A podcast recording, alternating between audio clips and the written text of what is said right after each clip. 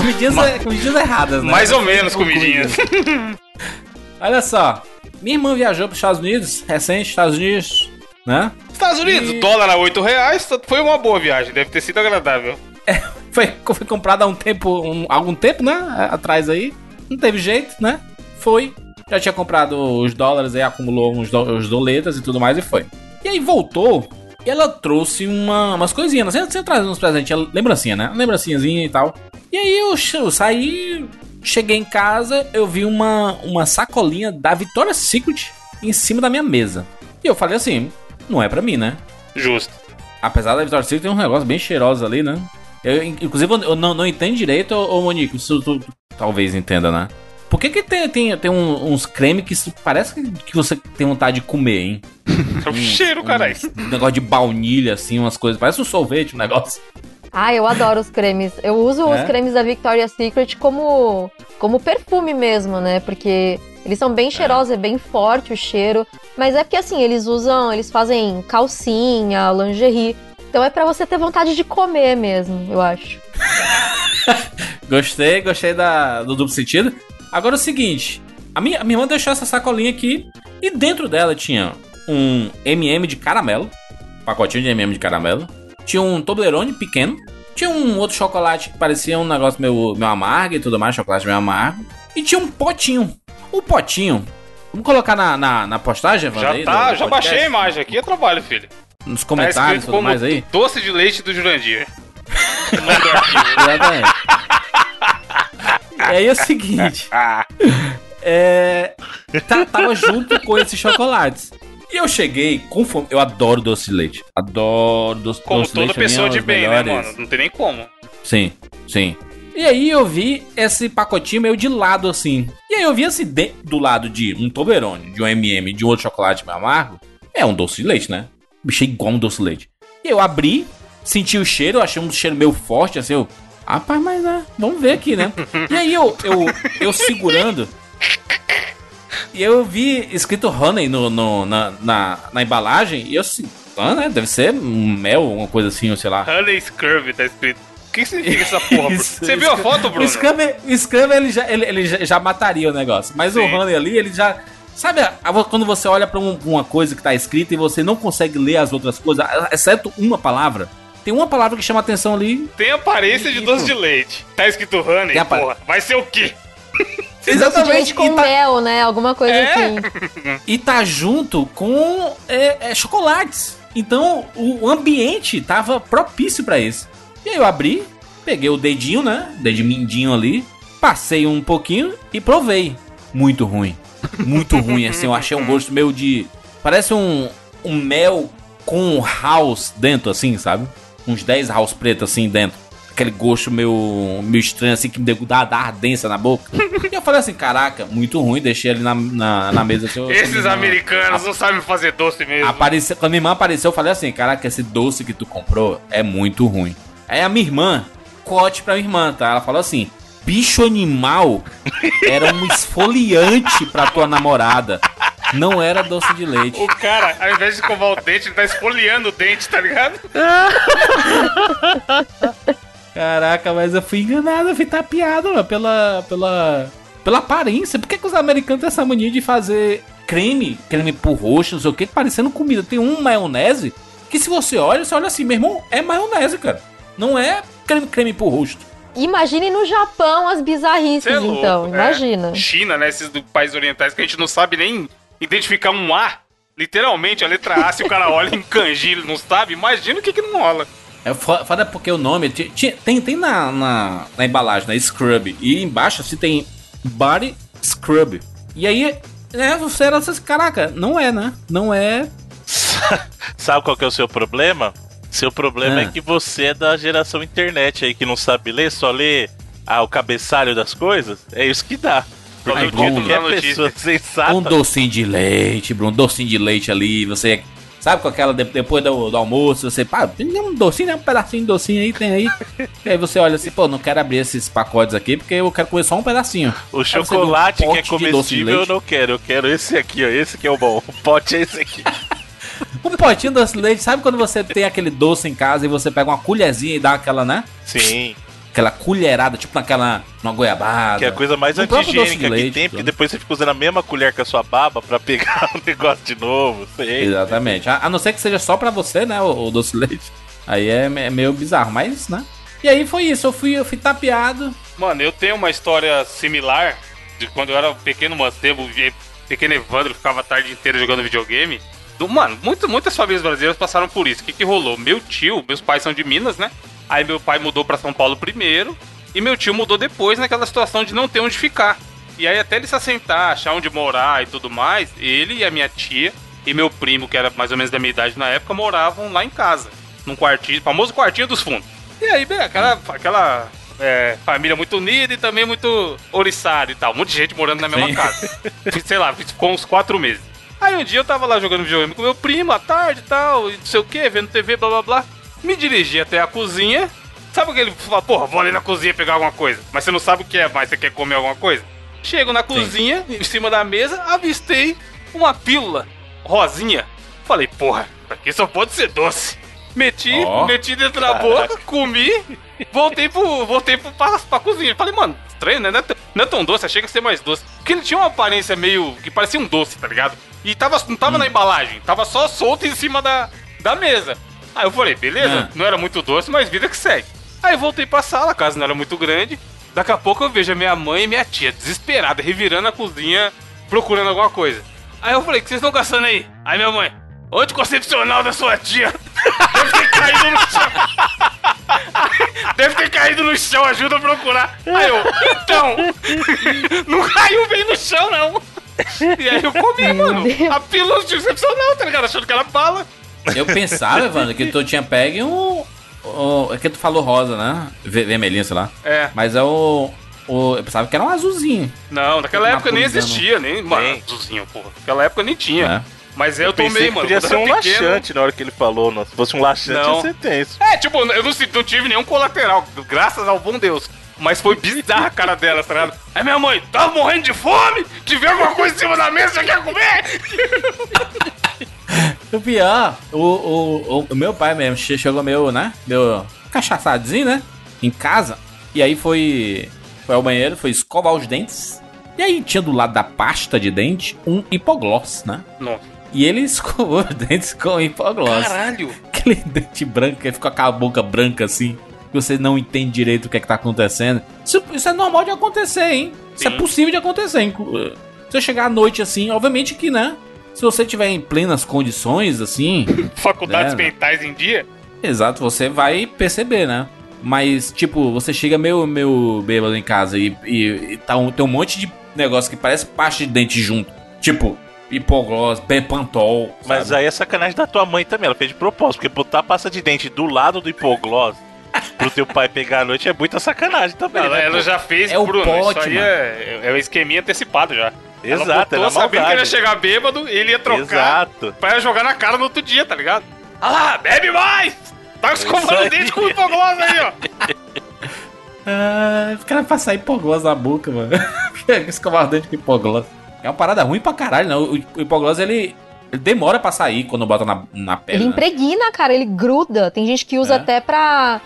Coisa assim, por exemplo, olheira, né? O pessoal usa pra tratamento de olheira e A tal. olheira, Nossa, é não sabia? é. Hipogloss? É. Sim. Rapaz, tem um Bepantol, hoje em dia tá, tá na moda. Tem uns remédios da moda assim, né? Do nada vira moda esses remédios. Caríssimo o Bepantol, Jesus. Quem faz tatuagem, né? Usa muito essas pomadinhas. É, Evan, tu usou o que na tua? Tu passou alguma Bepantol, a velha e boa Bepantol mesmo. Bepantol, né? Aqui, aqui, ó. Mandei um, mandei um tweet pra vocês aí no grupo, vou mandar pra Monique também. Jurandir, isso aqui é desse, meses atrás, meio do ano. Conte pra, pra galera do que, que se trata, por favor. É, o Evandro falou aqui, né? É, joguei queijo ralado em cima do arroz e feijão, achando que era farinha. Parabéns, viu? Mano, ficou Ah, mas muito ficou merda. bom, não tem Ah, como queijo ralado é bom, mano. Mano, a, a comida a comida honesta é arroz, feijão e farinha. Qualquer pessoa sabe disso. Queijo ralado jamais vai substituir a farinha. Mas e se for uma farofa com queijo ralado, assim, dá uma é incrementada bonito. farofa? Beleza, mas aí você tem a farinha. O problema é que eu achei que ia ter arroz, feijão e farinha. E aí tinha arroz, feijão e queijo ralado.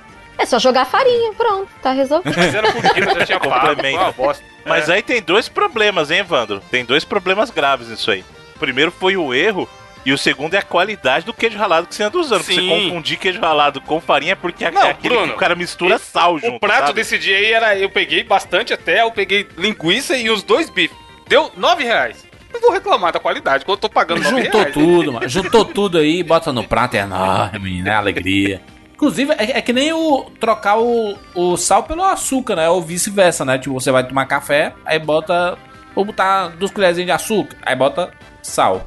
Teve uma tia minha que fez isso com um bolo, mano. Bolo de aniversário. Nossa. E a mania das pessoas cozinhar e não experimentar as coisas, na hora que foi servir o bolo, a menina chorou, né? A filha dela, porque.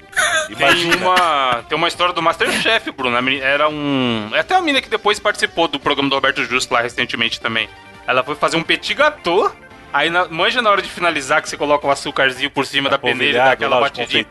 É, ela colocou sal, malandro. Nossa. E aí os caras foi dar aquela garfada bonita, o petit gâteau mó brilhoso, chocolate saindo, junto com sal, mano, é muita tristeza. Porque na teoria é alguém que sabe cozinhar, né? Bem essa de, porra, simplesmente se confundiu o alimento A com o B. Mas o, o negócio é você sempre experimentar antes, né? Sim. Botar o dedinho assim. Imagina se o Jurandir dá uma colheradona, mostra. Exato. de sopa.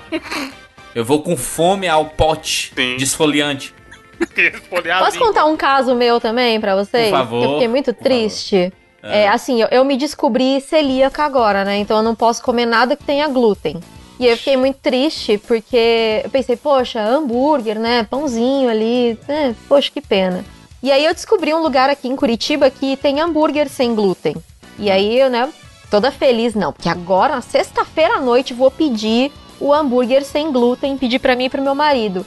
E aí mandaram, além de terem mandado errado o meu lanche, é, eu achava que as pessoas não conseguiriam errar no hambúrguer até eu comer esse hambúrguer. Nossa. E o problema não era o hambúrguer, sabe? Tipo, não sei, cara, tinha alguma coisa muito ruim naquele hambúrguer, assim. E era, sabe aquela comida feia que você não tem vontade de comer? Sim. Juro que foi a primeira vez que eu comi um hambúrguer chorando, assim. Foi muito triste, assim. É que nem aquelas fotos, aquelas fotos de, de fast food, né? Que você olha assim Aí você vê a foto bonita, né? Chega brilho o sanduíche, né? Tá lá grandão, aí você chega para você, o bicho, murcho, triste. Isso é verdade sobre quase todos os hambúrgueres que a gente come. O pior não é isso, o pior é a desculpa esfarrapada que eles dão. Você já viu a desculpa que eles dão? Ah. Que eles falam que o lanche da foto, ele tem que ser daquele jeito para mostrar para você o que tem dentro do lanche. Ele não é feito para refletir o lanche real. É só para você ah, ver que tipo, tem. Tipo, os... ele é altinho, para você ver o queijo. Exato. É, é maior mentira Entendi. isso aí, né, velho? Isso aí é pra enganar você. Você vai pegar o Big Mac, aí na foto ele parece, meu, gigante, aquela coisa bonita. É. Você pega, show! triste, triste, triste. Pois agora eu faço hambúrguer em casa. Eu descobri um hambúrguer, uma, um pão sem glúten, né? Ele é mais caro e tudo, como tudo sem glúten. E agora eu faço em casa e eu chamo meus lanches de Mac Monies aqui em casa, assim. Olha aí, é excelente.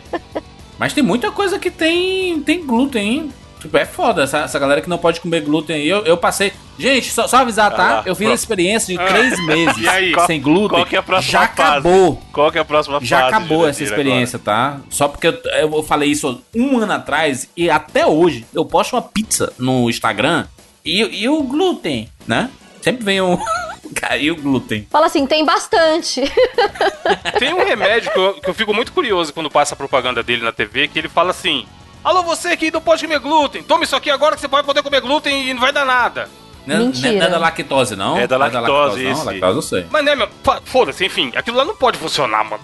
Funciona, mano. Da, o da, lactose, lactose funciona que é uma enzima. Da lactose funciona Ela anula é enzima, a sua, né? sua zoada no organismo e aí você Ela pode... provoca, na verdade. É, meu marido toma a enzima da lactose, né? Que ele descobriu agora também que ele é intolerante à lactose. Ou seja, estamos muito bem, né? Eu e meu mas marido. Mas ele funciona, mas funciona, assim, é, é um período de tempo. Tipo assim, você pode, naquela hora, você pode comer, sabe? Sim, sim. É um paliativo, é, e você não né? pode não é tomar direto tomar também. Toda vez a pessoa um... manda aquilo e toma um litro de leite. Três vezes ao dia, só toma, é. mãe. Não pode, mano, não pode. Esse tipo de remédio não pode, porque você sabe, remédio é assim, quanto mais você usa, mais ele vai perdendo efeito com o tempo, né? E o seu corpo vai se acostumando com. É, é a, a, a, se defender contra esse tipo de coisa, né? Porque né, não tem jeito, né? Você, e, e, você pode, com o tempo, você, você ficar intolerante. O que é mais bizarro, porque poderia ser tipo desde sempre. Aí você, não, cara, não nem. Eu, eu já, já desde criança eu não, não como nada com leite. Então você, a sua vida adulta já vai ser diferente. O negócio é você comer a vida inteira. E aí, no auge lá de 30 anos, intolerante à lactose. Do nada. É tipo o cara que é alérgico a camarão. Comeu a vida inteira. Aí, do nada, alergia a camarão. Equipou, né? Equipou o item, alergia a camarão. Aí não é, como, como que vem essas coisas? Não sei. Algumas pessoas dizem que estava lá, só que estava dormente, né? Os médicos aí tudo doido agora, né? Não, é, assim, não, não é bem assim.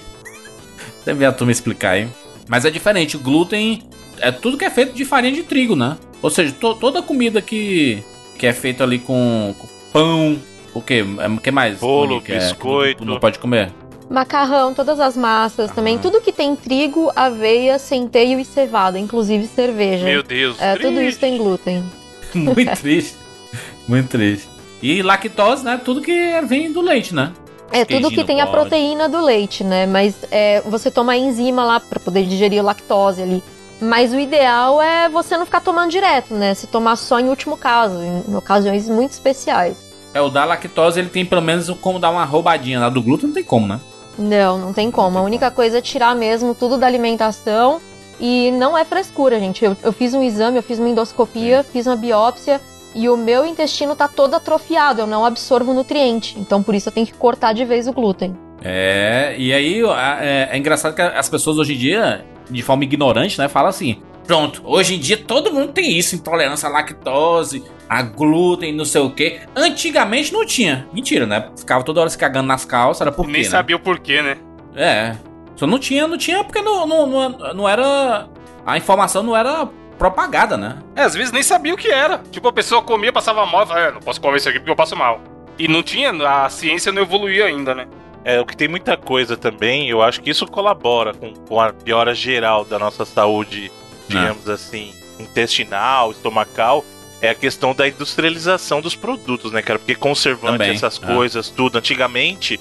Eu acho que esse, esse argumento, esse argumento do antigamente funciona no sentido assim, realmente antigamente, num período pré-industrialização, os alimentos ou eram consumidos frescos ou não eram porque estragava. Então a gente tem o benefício de alimentos que duram mais, é, de alimentos panificados, industrializados, bolos, essas coisas que a gente não tinha antes. Mas eu acho que com isso também vem um processo de que a gente tá, querendo ou não, assimilando um monte de conteúdo que não era antes natural pra gente, né? E não tô nem dizendo que, ai meu Deus, o mundo hoje é ruim. Não é isso que eu tô dizendo, eu tô dizendo que mudou. Agrotóxico, Bruno, agrotóxico mudou, aí. Né? Só o que tem, os agrotóxicos nas comidas aí. os os, os tomates natural, Jandir, triste, pequenininho. Aí os tomates, a maçã da Mônica, parece uma melancia, tá ligado? Brilhante, bonita, doce, mais doce. Você comeu colher de açúcar, a maçã da Mônica, a maçã é mais doce. Aí o povo fala assim, ah, as comidas orgânicas tristes. Triste é o caralho, mano. Triste é... É, a aparência é suadinha, mas, mano, é isso aí, ela é natural. Ela nasceu natural. e o cara colheu. É. Mas é, é um... Nesse caso, infelizmente, ou felizmente, não sei, é um mal necessário. Porque se a gente tentasse ver hoje de tudo que só é orgânico, você não tem alimento suficiente para alimentar todo mundo, cara. A gente tem uma é. população de Exatamente. quase 7 bilhões de pessoas. Não dá pra você falar assim, não, todo mundo vai plantar agora sua própria comida. Não vai, cara. Vai, não tem como. Tu, só prédio que come, Bruno. Como é que vai plantar? Exato, na exatamente. Varanda? É. Muito bem, muito bem. Discussão, né? Muito importante. Doce Mas leite. os, os agrotóxicos aí doce tem... leite do tomate orgânico. Exa exatamente, exatamente. Muito bem, vambora. Eu sou Jura de Filho. Eu sou Evandro de Freitas. Eu sou Monique Alves. E eu sou Bruno Carvalho. E esse é o 99 Vidas.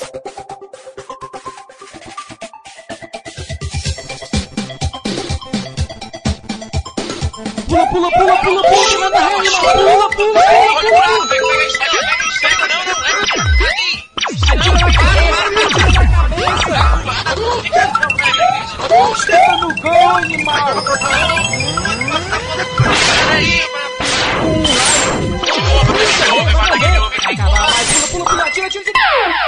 Ah, morreu, pô, olha aí. Relaxa, a gente tem 99 vidas.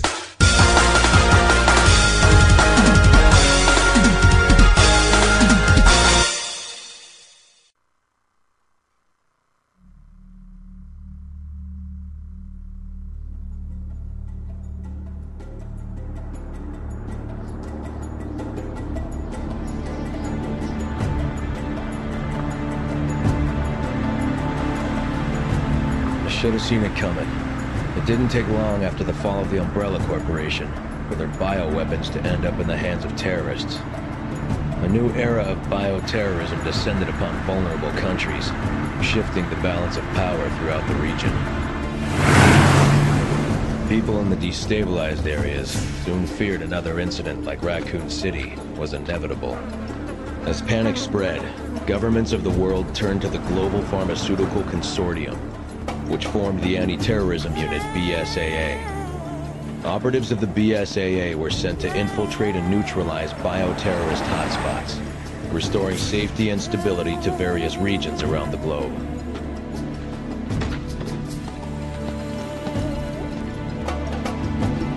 Welcome to Africa. My name is Sheva Alama. Chris Redfield. Your reputation precedes you, Mr. Redfield. It's an honor. Just Chris, thanks. So you'll be accompanying me to the destination? Yes. Tensions are running high ever since the change in government. I'll bet. Intel says it's a haven for terrorists now. And I'm not going to be happy to see an American, BSAA or not. That's why I'm your partner. Help put them at ease. Well, I'm sure you'll do just fine.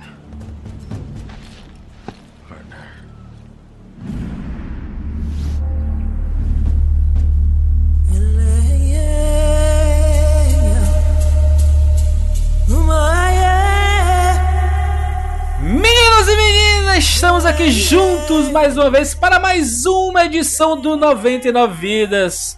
E é assim, né? Quando a gente fala meninos e menina, você sabe que tem convidados especiais. Normalmente é a Monique que está de volta aqui ao 99 Vidas. Pela capa, Mais uma o vez. cara viu a capa e o tema, ele já sabe. é Já a Monique, sabe, né? né? Não, eu postei no Twitter, eu postei no Twitter. Gente, vamos gravar um podcast sobre Resident Evil 5. Quem vocês acham que a gente deveria chamar? Tinha gente Olha quem. ameaçando, tinha gente falando: se não chamar a Monique, carros serão queimados. Eu Aí, fico Monique, feliz tá e tá preocupada. A Monique está com a gente aqui no 99 Vidas, cobrindo Resident Evil desde os primórdios, né? Exceto no podcast Resident Evil 1, que foi o podcast número 43. A gente lançou da- lá em 2012. Mas a partir do Resident Evil 2, a Monique esteve em todos. Então, em dezembro de 2012, lançamos sobre Resident Evil 2, o 99 Vidas 65, o 99 Vidas 116, sobre Resident Evil 3 em 2014, ano da Copa. O 99 Vidas 2013 sobre Resident Evil Code Verônica em 2016. Ainda em 2016 fizemos o 99 Vidas 247 sobre Resident Evil 0. Em 2017 fizemos 99 Vidas 255 sobre Resident Evil 4. E em 2018 fizemos um podcast sobre os spin-offs de Resident Evil 99 Vidas 335. E agora, quase um ano depois, estamos de volta para falarmos sobre Resident Evil. E desta vez vamos falar sobre o polêmico, o jogo que, né, dividiu, passou a dividir os fãs da franquia Resident Evil. Vamos falar sobre Resident Evil 5. Lançado ali em o quê? 2012? 2009. 9. 2009, né, perdão. Longínquo ano Ou seja, 2009. 10 anos. 10 anos de Resident Evil 5, rapaz. Ô, Nick, você Hum. que, né, tá sempre aí no universo de Resident Evil, existe essa polêmica mesmo? né? As pessoas... Foi a partir desse jogo que meio que começou a dividir as pessoas com a franquia? Eu acho que ele começou a dividir mais a partir do 4, viu? Mas o 5, ele virou um jogo de ação propriamente dito mesmo. Colocaram ali o multiplayer, né? Tava bem na época ali do pessoal começar a jogar online e tudo mais. Então eu acho que foi a partir do 5 que começou a criar essa, essa coisa da ação, na verdade, abraçar mesmo, porque o 4 que mudou os ares de Resident Evil, mudou o arco. E aí começou a ir muito mais pra ação, e... mas eu acho que o 4 que começou a dividir mais. Eu acho que o 5 ele foi até bem consistente, mas o 6 ele foi o que. Eu acho que o que mais dividiu opiniões também, sabe? Não é nem questão de dividir a galera.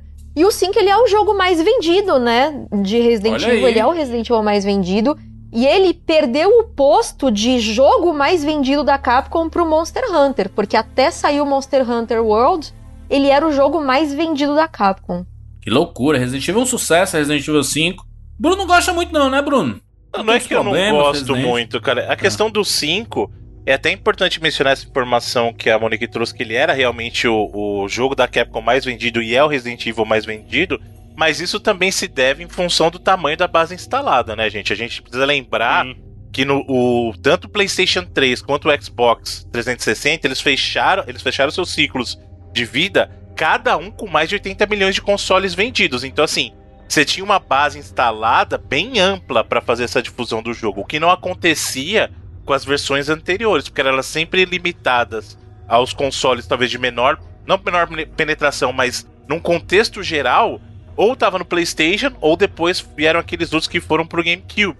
Então, nesse caso, nessa geração em que tivemos o Play 3 e o 360, você teve um espaço maior para eles em plataformas distintas, porque assim, ah, o próprio PlayStation 2 vendeu sozinho 150 milhões de unidades, é verdade mas ainda assim era uma plataforma única. Nesse caso, a gente teve duas plataformas equilibradas que tinham o jogo à sua disposição e outro fato que a Monique informou que era importante era um passo em que o online já era bem, digamos assim, já era uma realidade. A gente sabe que gameplay online já existia antes disso, mas foi nessa geração Play 3 360 que o negócio nos consoles fez um boom, né, com a Sim. questão da PSN e a melhor estrutura da live, porque a live já existia no 360 também.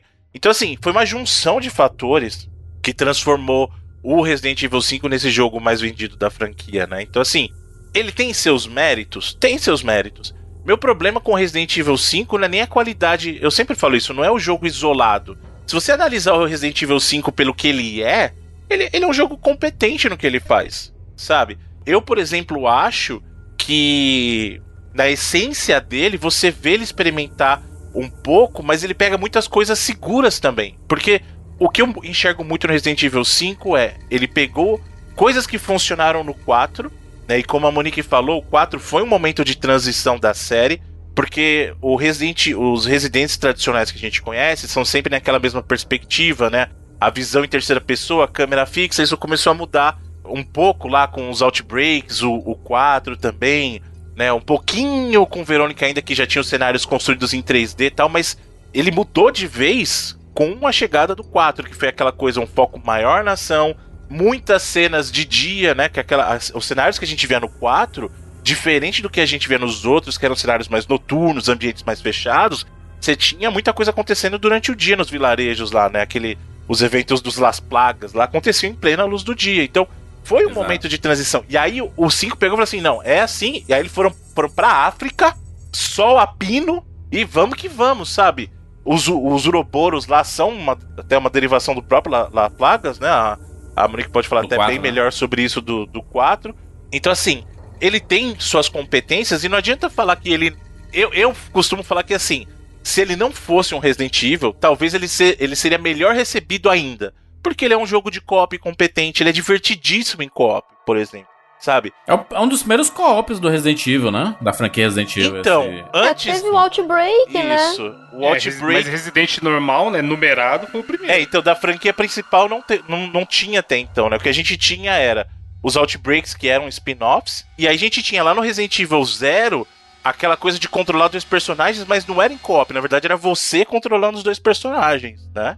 Uhum. E, e, no caso do Resident uhum. Evil 5, foi a primeira vez que um jogo, digamos assim, da linha principal, né, da linha temporal principal, que teve essa opção de co-op. Ainda que fosse com uma personagem nova, né? Porque você tinha o Chris, sim, mas aí você tinha essa personagem que chegava no jogo, que era a Sheva, né? A Shiva. Sim. Mas, ô, ô, ô Monique, deixa eu te perguntar uma coisa.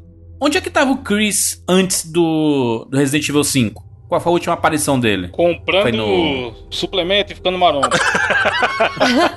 Não, o cara virou monstro, hein? Depois do Code Verônica, Monique, vamos admitir que ali foi muita bomba ali. Não é possível que aquilo é só é, é, natural. Ali não é natural, não é possível. Lojagropecuária.com.br, Bruno, é o site. São os agrotóxicos, gente. Não, tô brincando. Comeu doce de leite, é muito doce de leite isso aí, João. Não, o Chris, ele, na série principal, a última vez que ele tinha aparecido foi no Code Verônica. E depois ele. A gente vê, claro, isso depois de, de um tempo, a gente vê que ele aparece no spin-off também, ele aparece no Umbrella Chronicles, né? Ele encerrando a, da Umbrella e tal, né? A Umbrella acabou em 2003. Aí depois a gente tem lá no, no 4, né, que saiu antes do Umbrella Chronicles, falando que a Umbrella tinha acabado em 2004, né? Que o jogo se passa em 2004. Que que não tinha mais Umbrella naquele ponto do jogo. E aí depois a gente vai jogar Umbrella Chronicles, que saiu em 2007, e descobrir que a Umbrella acabou em 2003, né? Foi, o, foi quando ela foi desmantelada pelo, por um grupo anti-Umbrella, criado pelo Chris. E aí depois disso, o Chris, ele entrou, ele criou, na verdade, ele fundou um, um novo grupo chamado BSAA, que é um grupo que combate o bioterrorismo no mundo, então isso também abre margem aí para Resident Evil ficar muito mais militarizado, uma coisa mais pro lado da ação mesmo. E ele é um dos 11 originais, que é um dos fundadores. E depois que ele, que ele teve o, o encontro com o Wesker no Code Verônica, foi aí que ele começou a, a malhar muito mais, porque ele estava focado em, na próxima vez que ele encontrasse o Wesker, ele acabar com o Wesker de uma vez por todas. Só que eu achei um pouco burro também do Chris pensar isso, porque se o Wesker é um cara que tem muito mais reflexos, quem joga Dark Souls sabe que se você coloca uma armadura muito pesada para você fazer rolagem, né, para você física, esquivar. A física não permite, amigo, como diria o Galvão, né? Porra, e se exato, o, o Chris tá aditivado e a gente tá falando, imagina o Wesker, né? Que é cheio dos esqueminha de tomar os, as coisas proibidas aí. é, o Wesker toma os agrotóxicos nervosos, na verdade. Sim. É, o Wesker ele tem o vírus, né? Ele tem o progenitor virus adaptado no corpo dele. Ele foi uma das poucas pessoas que conseguiu adaptar esse vírus no corpo. Dizemos até que foi o único, para falar bem a real. E aí no 5 a gente também descobre, né, que o Wesker, eu não sei se eu tô me adiantando aqui, mas o Wesker ele ele fez parte de um projeto de uma utopia do fundador da Umbrella, o Oswell E. Spencer, de que o Spencer ele queria ser um deus no mundo e aí ele queria criar uma raça de seres humanos superiores, e eu sei que isso soa muito familiar. E ele pegou crianças do mundo todo e começou a doutrinar essas crianças, assim, tipo, ele patrocinava essas crianças para que elas estudassem tudo que elas quisessem, tivessem os melhores estudos, melhor alimentação, melhor tudo. E aí quando essas crianças crescessem, elas iam receber o progenitor virus, que depois também no 5 a gente descobre como que eles encontraram esse vírus. E aí essas crianças a gente ia ver se elas iam se adaptar ou não ao vírus. E foram 13 candidatos. O Wesker foi um dos que sobreviveu, né? Ele, ele eh, resistiu ao vírus. Só que ele, como no 1 a gente vê que ele forja a morte dele ali, ele fica nas sombras, agindo nas sombras. Como é que começa o Resident Evil 5? Porque no 4, o Leon foi pra Espanha, né? Uhum, e aí tinha é. Las Plagas e tudo mais. E aí, Sim. no 5, o Chris, ele vai pra África, né? Sim, ele vai pra África porque, como ele. É que assim, eu acho que eu tenho que dar um spoiler aqui, né? Eu tenho que me adiantar um pouco também Por favor. na, na anos, história. 10 anos tá liberado. Não, e já saiu de graça na Plus aí, né? O jogo. Sabe onde tá? Eu acho que sim. Não, sabe onde tá? Onde tá, Evandro? Game Pass. Game Pass. ah. Ô, Microsoft, tem isso em nós aqui, ó. Acredito que a gente fala disso aí. Tá ok? Game Pass. Patrocina nós, Microsoft. Mas é. o, o Chris, ele vai fazer uma missão com a Jill em 2006, que são três anos antes do Resident Evil 5. E ele vai tentar é, prender o Oswald Spencer. Eles descobrem onde o Spencer tá e uhum. vai com a Jill, né? Ele já é da BSAA, eles já são é, os 11 originais ali da BSAA. A BSAA já tá em plena atividade. E eles vão em busca do Spencer, mas quando eles chegam no local onde o Spencer tá, uh, o Wesker matou o Spencer. E aí eles têm que batalhar com, com o Wesker. O Wesker tá prestes a matar o Chris e a Jill se sacrifica e se joga no, de uma janela é, junto com o Wesker para salvar o Chris. E o Chris acredita que ela tá morta. Então, uhum. depois disso, ele não quis mais ter nenhuma parceira. E ele tá aceitando todas as missões, assim. Ele, o Chris tá até meio suicida, digamos assim porque ele tá aceitando absolutamente todas as missões da BSAA e ele nunca quer parceiro, ele sempre quer ir sozinho porque ele tem medo de perder um parceiro como ele perdeu a Jill. Então por isso que é, ele tá lá na África, porque vai ter a prisão de um traficante, um contrabandista de armas biológicas, porque depois que a Umbrella acabou, muitas, muitos vírus e armas biológicas caíram no mercado negro, né? Os vírus Sim. caíram no mercado negro e aí muita gente começou a criar arma biológica. E aí vai ter uma negociação de um contrabandista chamado Ricardo Irving. E eles estão lá se organizando para prender esse cara e o Chris é um dos caras que tá lá, né? Ele tá lá junto para pelo menos a, auxiliar nessa investigação e na prisão do, do Irving. Mas aí o, o como, é, como é que tem, tem um início a, a história do, do Resident Evil 5? Porque ele meio que já entra no, no fundúncio, né? Ele chega na cidade. Os caras hostil pra caralho, ele... batendo no saco. Aquele começo ali é Isso, tenso, mano. Um negócio meio estranho acontecendo. E do nada, some todo mundo da cidade. E aí começa a aparecer esses, essas pessoas infectadas, né? É que assim, é, Kijuju é uma. Na verdade, o nome certo é Zona Autônoma de Kijuju, né? Uma cidade fictícia, uhum. claro, na África. E eles. É, é, uma, é uma área de conflito, né? Então, é o lugar perfeito para você vender arma biológica mesmo. Sim, vender, sim, é. vender as Las Plagas. E essa versão das Las Plagas, que nem o Bruno falou, é uma versão adulta das plagas, que eles chamam de tipo 2. Porque no 4 você injetava o, o ovo da plaga no hospedeiro, aí você esperava esse ovo eclodir dentro do organismo do hospedeiro e ele se alojava no sistema nervoso.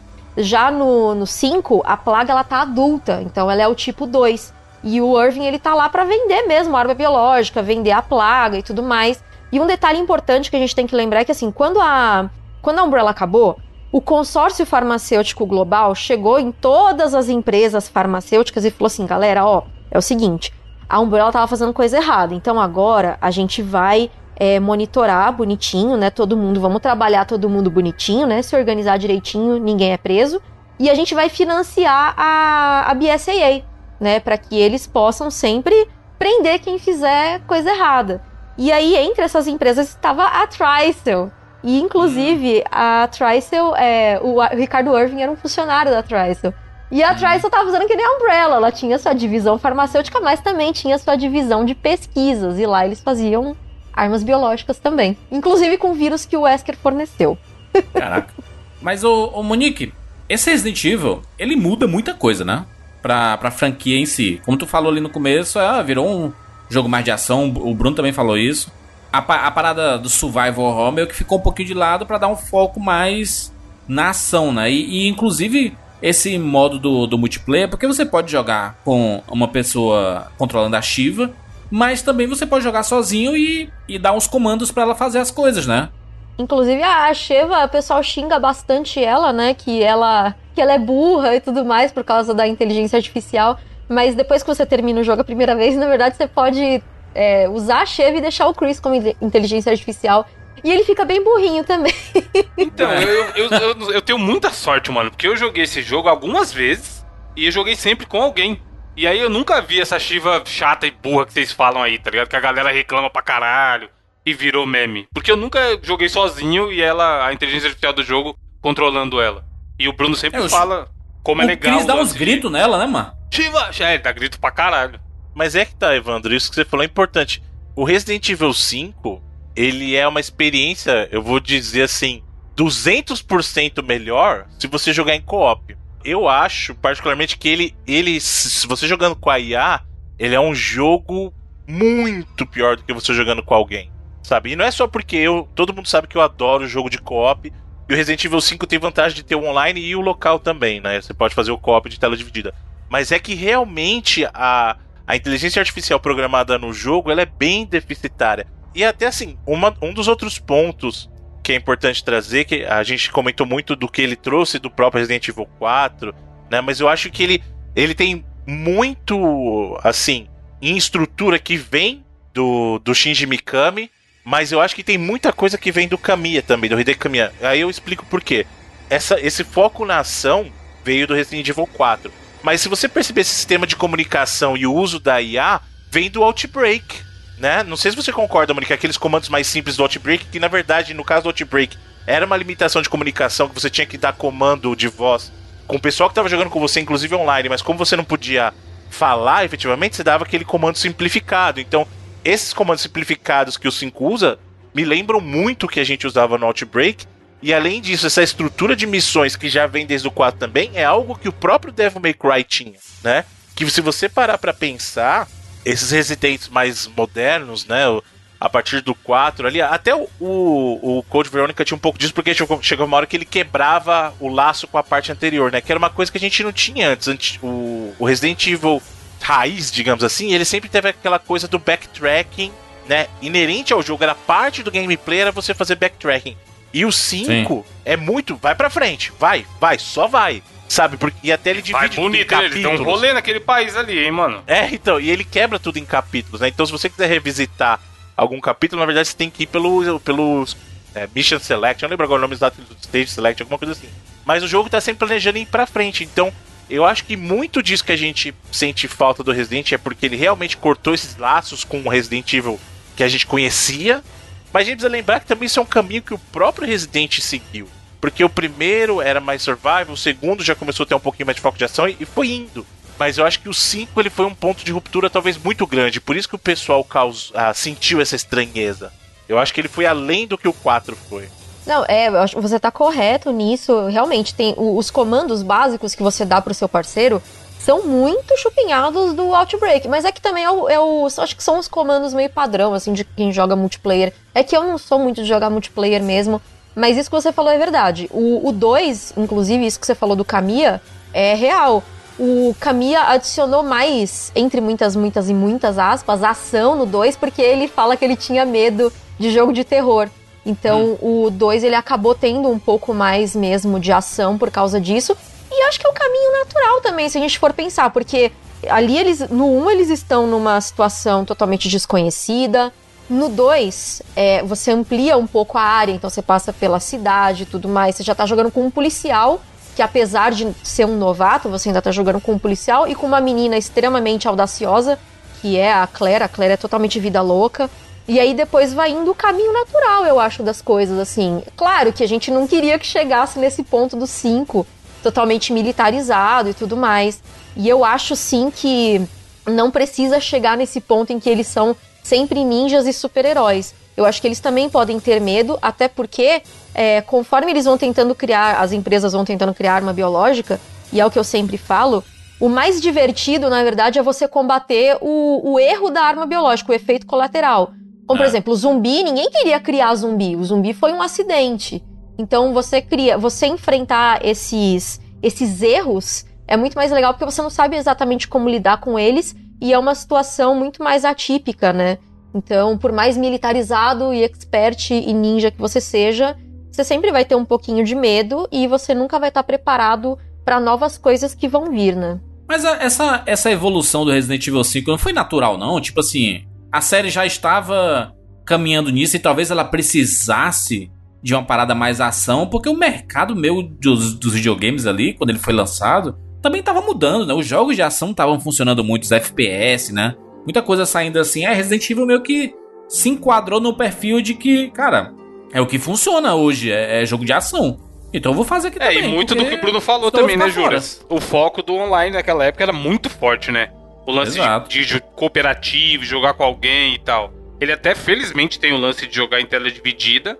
Mas eu acho que, pô, eles colocaram pensando, vamos pegar um cara que de, de repente não jogaria sozinho, mas pode ser que ele jogue com um amigo. E aí, Sim. como a live eu tava comendo solta naquela época, isso aí ajudou também. É, como é que você vai. É, eu acho que um, um erro de uma franquia ela saber. É, ela, ela não saber para onde ela quer ir. E como Resident Evil é uma franquia que não iria acabar, Resident é uma franquia que vai durar dezenas de anos aí. Porque é, é muito popular. Os caras simplesmente não conseguem abandonar, porque, enfim, né?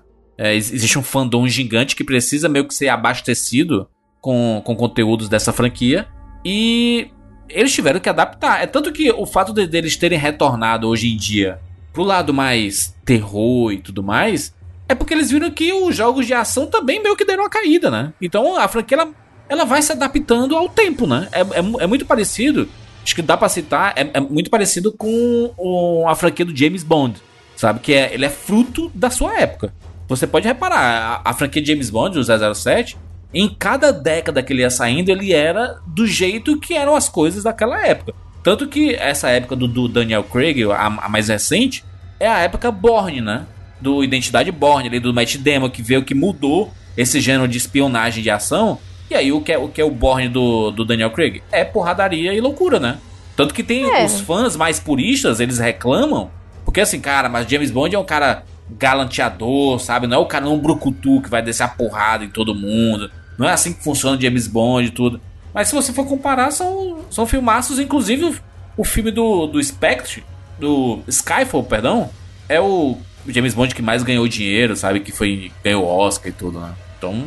Ah, eu concordo com você. E eu acho que é aquela coisa, você tem que se adaptar ao próprio mercado, né? Você tem funcionários para pagar. Se você vê que Sim. tá dando certo uma fórmula no mercado, é que nem a gente fala, né? Que Resident Evil 4 é, foi muito importante para a indústria, mudou a indústria, né? Por exemplo, Gears of War bebeu muito da fonte do Resident Evil 4 naquela é. questão de jogabilidade da câmera. E depois Sim. o 5 bebeu da fonte do Gears of War. Então, é tipo, isso. é uma coisa cíclica, né? Tipo, você vai se adaptando ao próprio mercado e a ver o que, que as pessoas estão gostando. Inclusive agora, a Capcom tá anunciando aí o Project Resistance, que vai ser um jogo multiplayer, que o pessoal é, tá dizendo aí, talvez isso fique datado quando o podcast sair, que é um jogo 4 contra 1, que é tipo os Dead by Daylight da vida, sexta-feira 13 e hum. tudo mais. Last então... 4 Dead, talvez? Ai, não, não, Left 4 Dead. Também. Isso, gente. Nossa, eu, tanto... eu acho esse tipo de jogo bem da bosta. Eu não gosto também. Eu confesso que eu também que joga não online gosto. ama, né? O negócio aí. Não, porque... mas é que tá. Amigos, Assimétrico, mano. É... mano.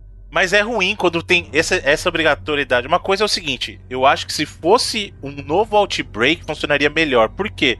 É legal, é divertido você jogar com amigos, e aí você tem a opção de jogar PVE, ou seja, vocês jogadores, seu grupo de amigos, contra o computador. Esse sistema de multiplayer assimétrico depende de ter alguém para jogar, porque vocês precisam lembrar que o oponente precisa ser um. Então, foi o que aconteceu com o Evolve. Evolve foi um fracasso retumbante e o Evolve é da galera que fez o Left 4 Dead, hein? Mas foi um fracasso retumbante por quê? Porque era essa, esse sistema de multiplayer assimétrico, era sempre 4 ou 3 contra 1. E, e se você não achar pessoas online para jogar, você não joga o jogo. Então eu é acho é que a, uma premissa de um novo Outbreak funcionaria melhor. Você tem um grupo de amigos jogando uma campanha ou jogando hordas contra o computador, por exemplo, seria muito divertido. Muito divertido. Mas parece que são, são jogos de meio de caminho, né? Enquanto não sai Resident Evil 8, eles é, têm que lançar alguns é... pra, pra aguentar. É o né? cofrinho, né? É pra embolsar enquanto. É, o, é a bolsa Resident Evil 8, digamos assim. É, o, é aquele, aquela época de transição agora também de plataformas, de gerações também. Sim. A gente tem que lembrar disso. Então, não sei se eles vão querer investir num jogo grande agora que a geração tá acabando, né? E vai competir com Death Stranding, vai competir com Cyberpunk. Então, eu penso nisso também, mas eu concordo com o Bruno. Eu acho que às vezes valia muito mais a pena você fazer uma remasterização dos Outbreaks. Não importa se o gráfico vai ficar podrinho, não importa. A galera vai gostar de jogar. Remake é, do muita 3. gente pede. O remake do 3 também é. O remake do 3 seria sucesso demais, hein? Eu acho que seria ideal até lançar. O 2 foi, fez muito sucesso, né? Foi um, foi um êxito, né? O 2. Inclusive, já que a gente tá falando de remake, vocês falaram que eu não participei do podcast do Resident Evil 1. Vamos fazer um remake dele aí, ó. a gente falou do Resident Evil 1 remake, Bruno, na época ou não? A gente falou só do, do clássico mesmo. Não lembro, né? Acho que a gente só comentou do remake, né? Ah. Mas o, o eu, eu, fico pensando aqui sobre o, o Resident Evil 5 porque ele, ele mudou completamente o esse, esse, esse, tipo de jogo com uma pessoa acompanhando do lado veio, veio se tornar uma tendência ali de uns 10 anos pra cá, né? Tem muitos jogos assim, né? Que. Aliás, muitos não jogos foi ele que começou, hein, gente? Não foi ele, sim. Não foi ele, popularizou, mas. Popularizou, Não, quem popularizou é, é o jogo mais Gears. vendido da franquia. Não, mas Gears, cara, o Gears você andava sempre com seu esquadrão. Sim. Mas sim, eles sim, não eram avulso? Você já ficava pedindo pra eles fazerem nada. O que é bem melhor, porque a IA funcionava bem melhor Sim, no Gears. Mas, não, mas aí ele mudou, mano. Que é diferente, Bruno. Que é diferente o negócio. Não é. O fato do cara tá. tá... Que é melhor eu também acho, Bruno, mas é outra pegada. Do Gears você joga ali, tendo os caras ou não, não faz tanta diferença pro gameplay. No Resident era, é, é, é, tá acompanhando você durante todo o gameplay, toda a história. É, eu acho que um padrão, né? Não é, tanto não é padrão que o que a gente viu depois foi justamente o contrário. Os jogos que ah, vamos pegar pega os jogos que a gente tem como referência desse sistema hoje em dia você tem acompanhamento, acompanhante. Last of Us, né? Last of você Us, dá não... comando pra, pra. Graças pra a Deus, não. Não. A IA Mas a, que dominar. O comando dele é a IA, né? que era bem Mas melhor, é por isso né? que eu falo, se você tem uma IA inteligente de verdade, se ela realmente faz jus a ser IA, né? Você não precisa ficar dando comando. Ou você chega no meio do caminho, o próprio God of War tem a inteligência artificial, e aí se você quiser que ele te ajude, tem um botão. É um botão, tá aqui, ó. Pá, me ajuda aí, moleque. Boy. É pra pedir ajuda pro moleque. Mas esse sistema do Resident Evil 5 não funcionou. Aí, cara. mano, God of War, mano. Olha, foi uma cópia de Resident Evil. É, idêntico. É esse mesmo que ele copiou, cara. o pessoal falou assim, ó, o, o Corey Barlog falou assim, cara, minha referência é Resident 5, certeza. Por que não, que né? Mas deixa eu, deixa eu, comentar um assunto aqui, porque o Resident Evil 4 ele já foi um jogo que é, tinha muitas polêmicas, né, relacionadas ao Resident Evil 4. Não é um negócio da, da Espanha, de serem menos zumbis, mais humanos. E aí, quando chegou aqui na África, o bicho pegou, né? Porque é, o Resident Evil talvez seja o Resident Evil de mais polêmica, né? De todos, assim. Porque você tava ba matando basicamente humanos e matando negros, né? É, era, o pessoal falou muito na é, época que era, era um homem branco militar matando, matando negros e tudo. Mas as pessoas estavam esquecendo totalmente o contexto do jogo, né? Sim, Tanto é. que no, no 6 a gente mata orientais, né? E ninguém reclamou, mas eu, eu entendo, tá, gente? Eu, eu tô até pisando em ovos aqui para falar sobre isso. Eu entendo totalmente, né, que certas coisas podem realmente incomodar, mas não, eles não tinham, é, tipo, a, a, intenção de serem preconceituosos, é, nem nada. Tanto é que, assim, a Sheva, né, a protagonista junto com o Chris, ela foi adicionada depois. Né? Ela foi adicionada por causa dessa polêmica também. E colocaram alguns infectados brancos também depois disso, né? Você pode ver que Sim. nas screenshots iniciais não tinha, e aí eles começaram a inserir. E eu concordo com a Monique, até para só para comentar um negócio, Monique, eu concordo com você que tem, óbvio, todo um peso social nisso, mas eu não acho que quando eles pensaram planejar o jogo, eles fizeram isso de propósito. É que o contexto de é, uma intervenção militar em uma região africana, Sim. né, meio que daria o contexto é, já isso. vai sempre ser olhado por esse, por esse prisma, né? Exato. Do homem branco chegando e tal. Tanto que na época tem declaração da Capcom falando isso, que além da Shiva tem aquele Joss, não, Josh, que é, também é um agente, né? É, é, ele é bonzinho uhum. e ele é negro. Sim, e ele é um personagem incrível. A Sheva também é uma personagem incrível e tudo mais. Eu gosto muito da, de todo o background da Sheva. Ela teve os pais também mortos por atividades da Umbrella e tudo mais. E a Sheva ela tá lá para denunciar esse tipo de atividade ilegal, né? Que a África, aquela região, estava sendo usada para, como ela fala, é, test bed, né? Para fazer experimentos mesmo com pessoas. E eles pegam realmente áreas problemáticas, né? Áreas de conflito, né? Então eu entendo eu entendo, que eu falei, eu entendo todas as, as pessoas que ficaram chateadas na época e tudo, mas a Capcom mesmo veio a público e falou: não, a gente fez uma pesquisa de, de campo e tudo mais, todos os jogos eles fazem, né? Então, não, gente, não, não tem nenhuma malícia nisso, sabe? É, é uma questão de que a população é predominantemente negra e nos primeiros, nas primeiras screenshots não dava para ver também tanta coisa assim, né? Mas sim, depois eles tiveram o cuidado, assim, de adicionar um pouco mais. E eu espero que essa polêmica não, não volte, né, no futuro aí. Sei lá, com Resident Evil, seja lá qual Resident Evil Se for. tiver um remake do 5. Não, não tem por que ter remake, mano. O jogo é. Até hoje em dia é, muito bom de jogar. Não, mas eu acho daqui 10 anos, mano, daqui 10 anos já tem 10 é, que não existe, ó. É. Mas a, eu, eu, fico pensando assim, ó, acho que o caminho natural da franquia Resident Evil era trabalhar com bioterrorismo mesmo, né? Não, não, tinha, não tinha como. Até porque o mundo não acabou por causa do, do, do vírus, né? Da, as pessoas continuaram vivendo e tudo mais. E algumas localidades, né? Foram exterminadas, né? Inclusive o Raccoon, né? Mas a, a parada do bioterrorismo é muito interessante, né? Mas não sei, eu fico pensando porque eu, eu, eu, gosto muito do universo de The Walking Dead, né? Em que, assim, cara, tudo foi pro caralho mesmo, sabe? É isso, não tem jeito. É Last of Us que chama o que você quer. Exatamente, eu, eu, eu gosto de, desse, desse universo mais destruído, sabe? Uhum. É, do, que, do que ser ah, uma determinada localidade, porque isso é muito bizarro, né? Determinada localidade está os sendo cara, Os caras nos Estados Unidos estão tá tomando champanhe assistindo o jogo da NBA isso. e na África o pau tá comendo e é isso aí. Ninguém, o mundo, o resto do mundo não faz nada. Mas é muito, né? É bem assim mesmo no mundo de hoje, né? Tem muito, muitos lugares no mundo inteiro o pau comendo e tudo mais, e a galera do outro lado tá meio que nem, nem jogos horazes, né? A capital, lá, todo mundo lá, né? Parecendo um Big Brotherzão e não sei o que e tudo mais. E no, no mundo inteiro, a desgraça, né? Aliás, Jogos Horazes mais relevante que nunca. Então eu, assim, eu, eu fico meio com. meio, meio dúbio, assim, com a, com a minha opinião relacionada à, à franquia Resident Evil, no sentido de que até que ponto é bom você explorar essa parte do bioterrorismo pra franquia, ou até que ponto a gente sente falta do zumbizão clássico, sabe? Cara, tá. Cagou tudo aqui nessa cidade inteira.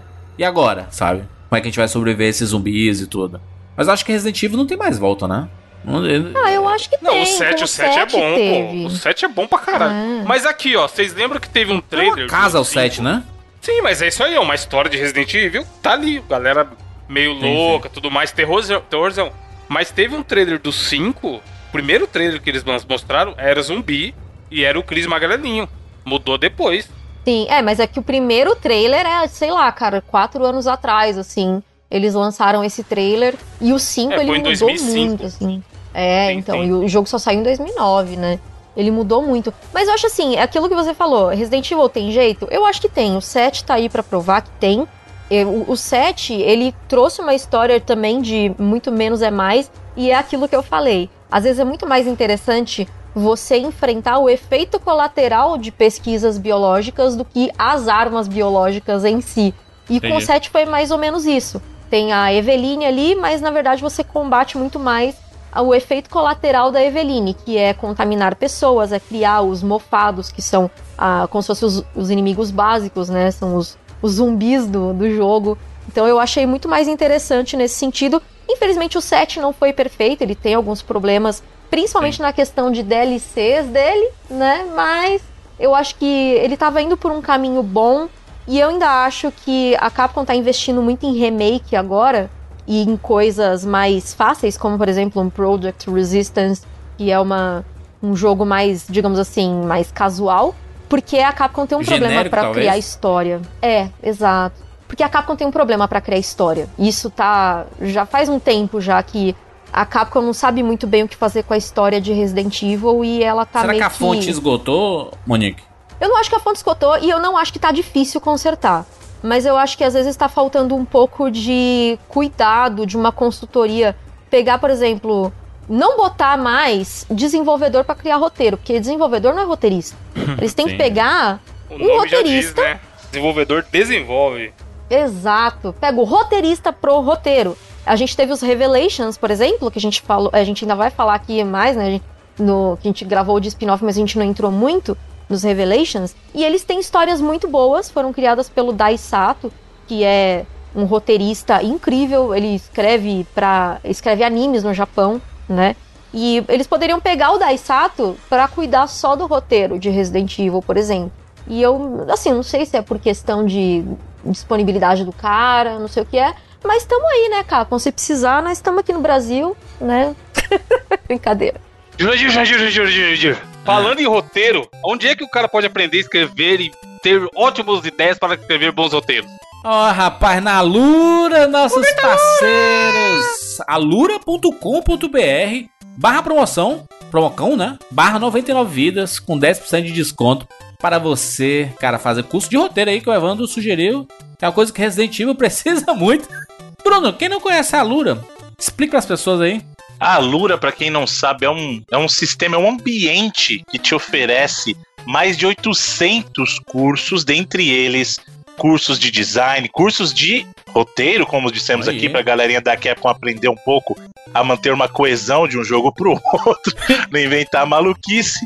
Além disso, mas o mais legal é justamente que esses 800 cursos estão contidos numa única assinatura. Ou seja, você paga por um serviço que te dá acesso a mais de 800 cursos aí nas mais diversas áreas. E olha só que curioso, Jurandir, a gente hum. vive falando que a nossa, o nosso link de promoção é Promocal, hum. mas o pessoal da Lura tá tão bem preparado, o pessoal fez tão bem o próprio curso, que se você digitar promoção errado, digitar promoção com. Errado não, mas digitar certo, digamos Você escrever promoção. Se... e... Exatamente. Tio. Com cedilha e tio, ele vai pra nossa página. Então, Olha então, até aí. nisso o pessoal da Lura tá bem preparado. Olha a diferença que não faz um bom curso aí. Pessoal que, que estuda bem design digital, é que bacana, hein? Link na postagem pra você ir direto lá e ganhar 10% de desconto na Lura, rapaz. Como jogo, Resident Evil 5. Ô, Jurandir, peraí, deixa eu só fazer uma pergunta pra Monique antes de, da gente ir pra lá. é, ela comentou justamente os problemas do set, ela mencionou os DLCs em específico. E a gente sabe que tem um DLC que causou um alvoroço quando saiu, que foi o Nora Hero, que justamente tocava nessa questão que era a primeira vez que a gente estava vendo o Chris supostamente num período pós 5, né? Quer dizer, teve os 6, né? Mas assim, o que, que você acha desse, desse Chris do, do Resident 7? Você fala de aparência? Porque foi uma coisa que pegou muito também, Não, de né? A galera tudo, reclamou. de tudo. Não, a aparência, de novo, ele mudou. Ele precisou fazer uma cirurgia e tal, né? Porque. mas no geral, o que que você achou não só da aparência, mas da função dele no DLC? No DLC eu achei muito superficial, infelizmente. É, eu acho que tem muitas questões ainda a serem, digamos assim, explicadas. Porque o DLC foi extremamente superficial, infelizmente. Pô, atrasou pra caramba. Era pra ter saído em, sei lá, março, abril, foi sair em dezembro. Foi um negócio terceirizado, botaram na mão de outra em- empresa pra fazer o Nora Hero. Isso foi uma pena também. Mas eu acho que tem coisas muito interessantes aí a gente explorar sobre o Chris. Tá trabalhando com a Umbrella, sabe? Assim, ele é da BSAA ainda, mas a BSAA é, foi convocada para trabalhar junto com essa New Umbrella, essa nova Que é, o Umbrella pessoal aí. chama de Umbrella Azul, né? Que é a Isso. Umbrella do logo azul. É, que tá se fazendo de boazinha e tudo mais. Então, eu acho que seria. Claro que a gente sabe o que que a Umbrella é, né? No fim das contas, Umbrella é Umbrella, não adianta, pode mudar a cor. Mas eu gostaria muito de ver o desdobramento disso. Por exemplo, imagina se o Chris morre, se a Umbrella mata o Chris, e aí, tipo, a gente joga com o Jill e Leon no 8, com a informação de que o Chris morreu, e a gente vai vendo flashbacks ao longo da história. Pô, seria incrível, assim, sabe? Então eu acho que abriu muitas possibilidades e eu não acho que tá difícil consertar. Eu acho que a gente pode pode esperar grandes coisas desde que a Capcom esteja disposta a fazer. É foda você matar personagem que é importante, né? Assim. Ah, mas você- às vezes é necessário. Às, às vezes você. Mas, mas você acaba destruindo possibilidade de retorno futuro, né? É, A É. gente não sabe com a franquia. Tipo, uma, uma franquia que é bem pensada, né? Você pensou nela inteira, do arco fechado e tudo. Ok, você matar esses personagens são muito importantes. Mas aí, é, franquia como Resident Evil, que não tem fim. é, Quem sabe lá no 10 ele que volta, sabe? Com uma galera que esteve lá no começo do Resident Evil, anos depois e tudo mais. Sei lá, o Chris Barburu, meio, meio Joe do The Last of Us, sabe? Cabelo branco e tudo mais, mas só que merece pra caramba.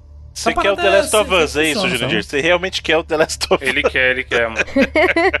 Não, Mas mas, assim, falando, nisso mano. eu concordo. Nisso Ele eu concordo, voltar. porque. É, assim, nisso eu concordo. Porque, por exemplo, voltando ao 5, o 5 mata o Wesker. Desculpa, eu vou dar o spoiler aqui. É um jogo de 10 anos, se você não jogou, paciência. Mas o, Cri- o 5 mata o Wesker, né? O Chris e a Sheva matam o Wesker. E eu acho que foi uma morte precipitada. Eu acho que dava. O Wesker dava ainda pra uns dois jogos, ou então eles pelo menos tinham que estabelecer um novo é, vilão à altura antes de matar o Wesker, sabe? Mas Tinha será que, botar matou alguém no mesmo, lugar. Monique? Será que matou mesmo? O Wesker eu não Conhecendo... duvido de nada, mano. O Wesker Então, sempre volta, mano. exatamente. voltamos a essa discussão É infinita. o Loki, então, é o que Loki do, do Resident Evil, é o Wesker. O Wesker é o, é o Jason. Jason Voorhees. É.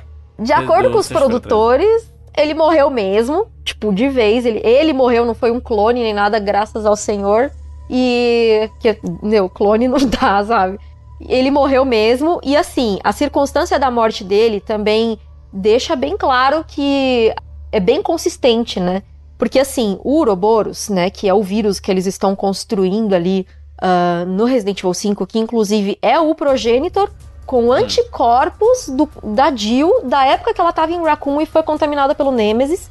Eles pegam os anticorpos dela do T-Virus, misturam com o progenitor, né? Porque a Jill ela sobrevive a essa queda com o Wesker e tudo.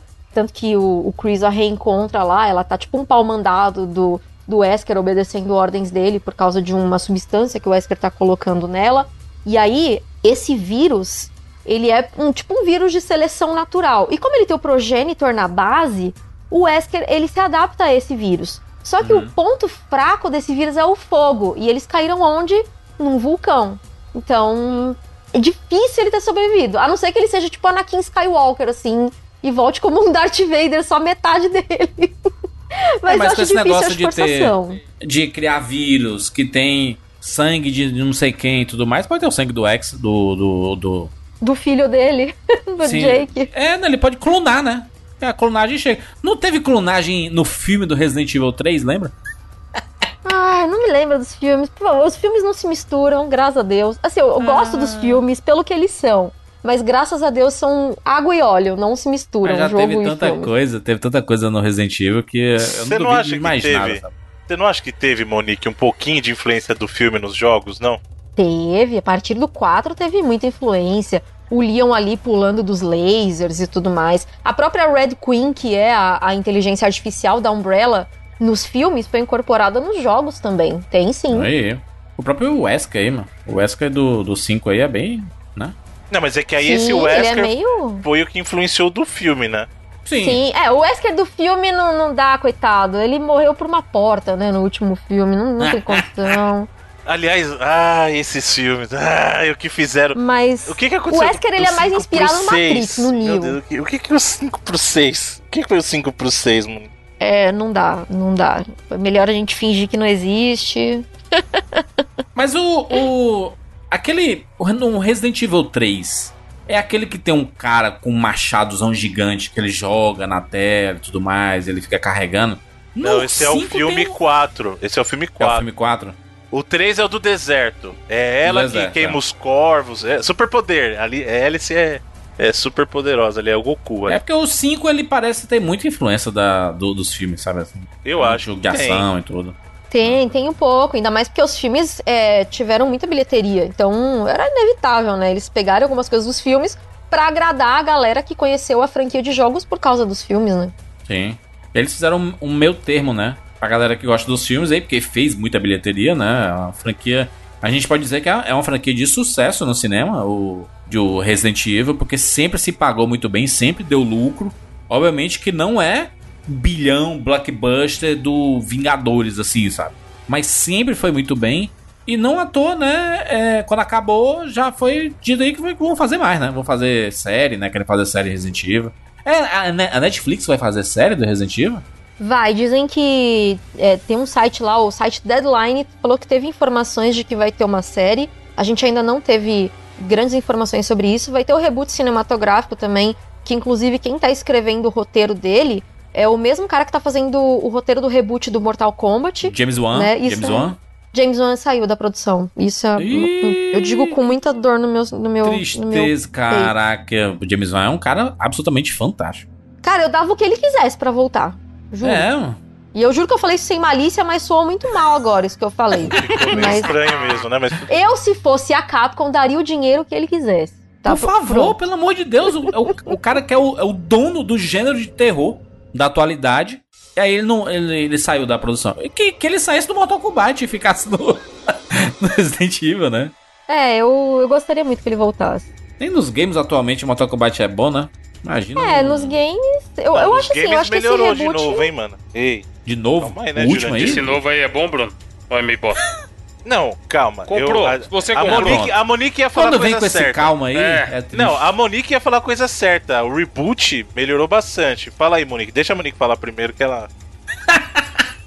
Jogou, passou, passa ou repassa, o Bruno? Passa. Não, mas é porque a Monique queria falar alguma coisa do reboot. Que eu, eu, por exemplo, gostei desse reboot que teve. Mas deixa a Monique falar que eu acho que ela queria comentar alguma coisa sobre o reboot do Mortal. Então, é porque o James Wan, ele, ele é o produtor do reboot dos filmes do Mortal Kombat. É, não, e assim, é o cara do, do terror, né? O Invocação do Mal, né? O cara que dirige Aquaman, é, um, é o cara que dirige é, Velozes Furiosos 7, que é um dos melhores, se não o melhor Velozes Furiosos que lançado. É um, é um cara bem eclético e ele... Porra, esse universo Invocação do Mal que ele criou aí, tem um monte de filme, né? Da Annabelle, é, A Nossa, Freira que não são dirigidos por ele, mas é produzido por ele, né? É, é o mundo criado por ele. Mas Invocação do Mal 1 e 2 são dois dos melhores filmes de, de, de terror dos últimos anos aí, sabe? Então o cara, o cara é um visionário. Visionário, novo visionário, novo Zack Snyder. E aí, o, ele, ele, ele tá criando. Ele, ele, ia, ele poderia trazer uma coisa diferente pra Resident Evil. E eu queria ver personagens clássicos, imagina no, no filme. Começar com a Jill, com o Chris ali, do zero. Porque a galera tem meio medo de fazer as coisas iguais, né? Não, vou fazer igual não, porque já conhece essa história e tudo. Não, mas é que tem um problema também. É que no 5, por exemplo, a gente vai descobrir as origens do vírus lá no 5, sabe? E a, a Umbrella, o, o, a Umbrella foi fundada por causa de um livro de botânica escrito por um cara chamado Henry Travis, que fundou a Travis Trading, que depois virou a Trisel. Ele descobriu nesse livro que existia uma flor chamada Escalaria para o Sol, que tinha um vírus, continha um vírus. E aí ele fez lá uma. Ele fez uma. O Oswald Spencer, né? Ele uhum. fez uma busca por essa flor e descobriu essa flor é, sendo cuidada por uma tribo chamada Endipaya. E aí, ó, eu até vou citar aqui o Pantera Negra. Quem, é, essa tribo, ela usava essa flor para descobrir quem que ia ser o líder da tribo. Então, quem aguentasse a toxicidade da flor se tornava o líder. Eles tinham que consumir a, a flor, né? E aí eles, né, a Umbrella descobre que esse, essa flor continha o vírus progenitor. E aí eles fazem uma base instalada ali. E a Trisel depois se aproveita disso para transformar essa galera da tribo Andipaia também como cobaias também de testes, né? Olha aí. O, o vírus, a plaga também é usada nessa tribo Andipaia, assim. Então, ó, tá vendo? Tem até inspiração aí, ó. Mas o, o fa falando de jogo, jogabilidade, tá? É jogabilidade, né? E, e, é a forma que você. É o que você mais faz aqui no jogo. Que é matar os, os, os bichos e, e, coletar as coisas, né? Porque você coleta Facadinha. todo o dinheiro, né? Facadinha na dinheiro. caixa. Facadinha, é. Eu adoro usar a facadinha também. Mas é porque nesse jogo tem bastante golpe melee também. Então, tipo, por exemplo, você é. tá ali, aí o zumbi cai no chão, né? O Madini, né? Que é o nome do, dos inimigos, que em Swahili significa espírito do mal. É, no 4 a gente usa os ganados, né? Que são gado em espanhol. E os Madines no 5 são espíritos do mal em Swahili, que é o idioma lá da região, né? É um dialeto africano. E aí você. Que o, exemplo, que o Bruno tá zombou chão... de mim quando eu disse que Simba significa leão. Não, significa leão. Foi plágio, plágio em Swahili, como é que fala? Imba.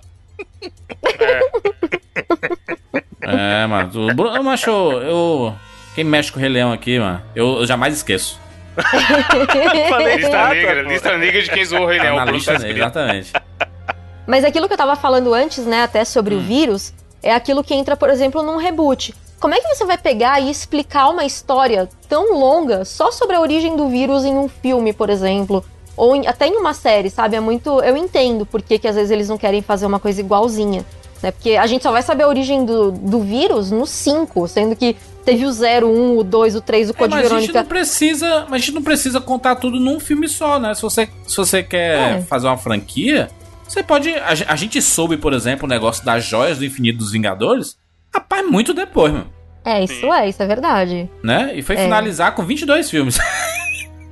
É, aí eu não sei se eles teriam tanto dinheiro assim, porque assim, a Disney é, tem dinheiro tem infinito. Tem que funcionar, né? Ser, tem que funcionar. A não ser que a Disney abrace o projeto de filme de Disney, compra Capcom amanhã, é nóis. Um universo compartilhado da Capcom, já pensou?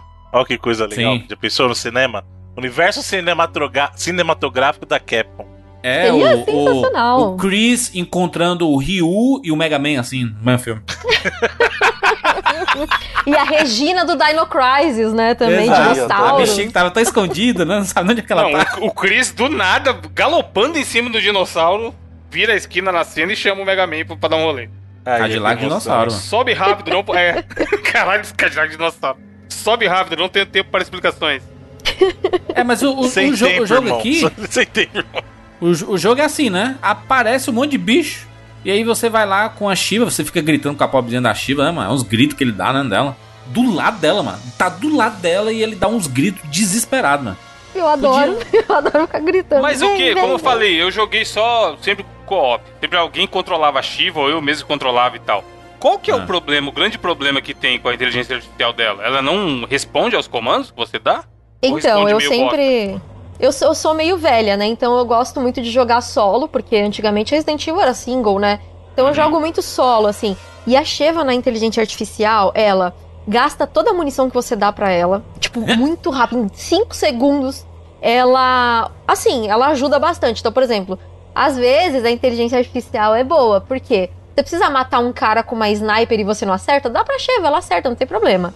Outra coisa Aí. é que, por exemplo, você tá você tá guardando o spray, mas se você der para ela, estiver faltando só um pouquinho para completar sua barra, ela já usa o spray também. Minha filha, espera, você tá no bico do corvo, pô, sabe? Ela tá então, tá nervosa, enfim. ela não sabe o que, é que tu vai fazer, Monique. É isso, mano. ah, mas aí não pode gritar com ela, sendo que você também tá nervoso na situação ali que você mas tá. Mas do lado também. da pessoa. A pessoa nem surda. Vai ver que ela é meio surda, a gente não sabe, ela tô brincando. É porque é muito tiro, né? É muito tiro, assim, você fica meio. meio é. Mesmo, né? Tiro, porrada e bomba, você fica meio doidão mesmo, né? É. Mas isso que a Monique falou é importante, principalmente se você é meio maluco que nem eu, que gosta de economizar as coisas. E aí, tem um jeito de jogar Resident que todo mundo sabe que não é nem só do 5, no 4 já tinha também, que a é um tiro no. Não, então, um tiro no joelho e os golpes de melee, ou então faquinha na altura da perna. E uhum. aí, quando você tá jogando com a IA, ela não quer saber do seu esquema, ela vai gastar sua munição.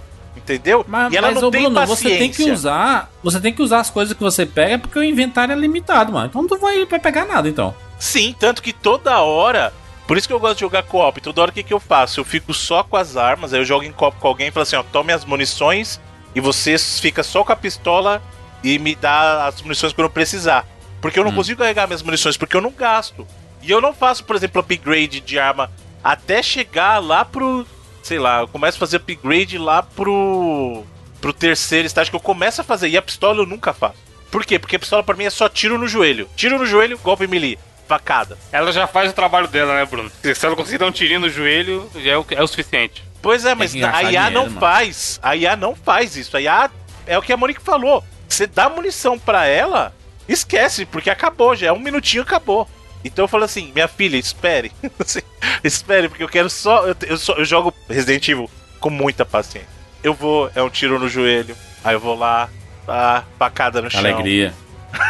É, então, e o 5 ele tem uma variedade maior de golpes também. Então, por exemplo, às vezes o zumbi ele só cambaleia para trás e você já pode dar um soco, tipo, é, um gancho é, no um cara. Shoryuken. Sim, tem muito, tem muita variedade. Então eu acho que também é importante é, você. Assim, eu, uma coisa que eu upo muito é o crítico na, na pistola, né? No 5. Eu gosto muito do crítico da pistola.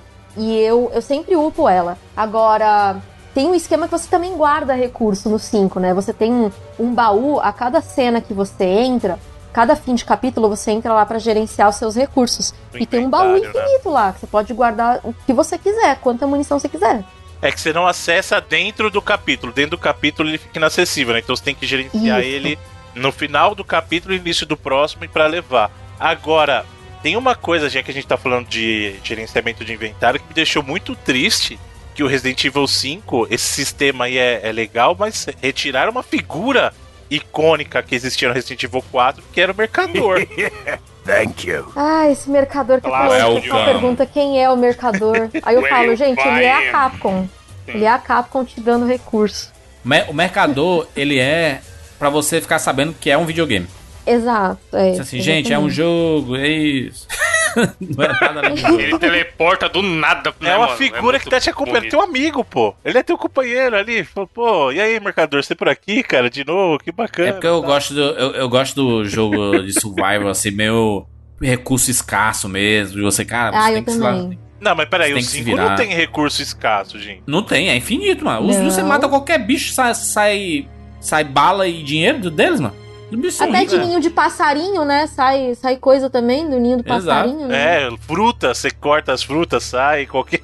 Mas é videogame, né? Tem que saber que é videogame. É, é uma área de conflito, galera. A galera esconde munição até no meio das frutas. Tem que pensar assim.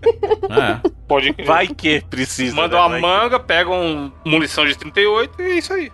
Lógico. é, mas ali no, no. Em termos de história, como é que caminha e encerra Resident Evil 5? A história do 5 depois ela vai ficando cada vez mais focada nessa dualidade entre o Chris e o Wesker, né? Que a gente sabe que eles são arqui-inimigos, inclusive eu acho que é uma coisa que faz muita falta também na franquia é ter esse essa, digamos assim, essa luta, né, do bem contra o mal, sabe? Essa que era o Wesker, ele era a personificação disso, né?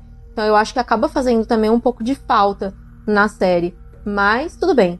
E aí a, a, gente vê que as coisas são muito mais focadas depois, a partir disso, no Wesker. Ele tava com a Jill, né, em poder dele.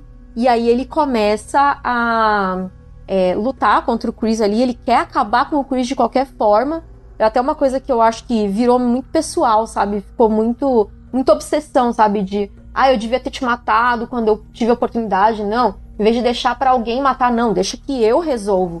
Sendo que o Wesker sempre foi o cara que vivia nas sombras e ele tava tentando concluir esse plano dele, que era do Spencer, né, de se tornar um deus.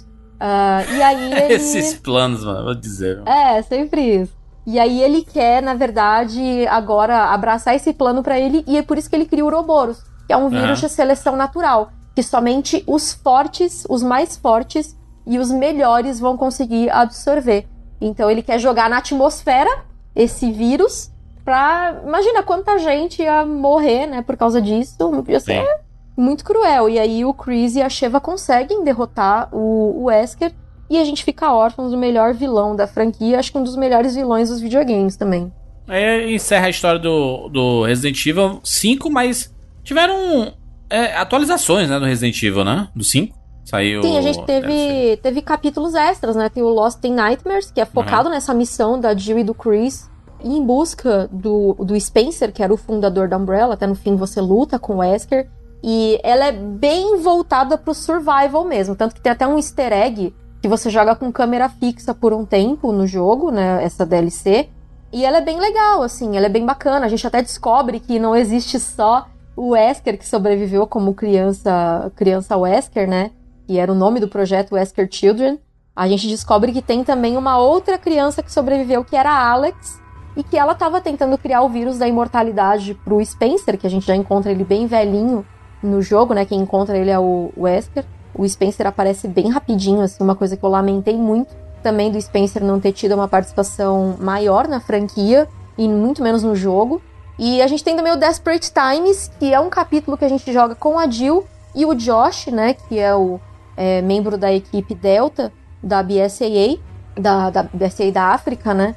E eles estão é, tentando resgatar a Sheva e o Chris lá do vulcão. Então é tiro, porrada e bomba, assim, o Desperate Escape. Mas é bem divertido também. O que, o que, o que acontece com o futuro da, da, da Sheva? Ela, depois de Resident Evil 5? A Sheva tem um file dela.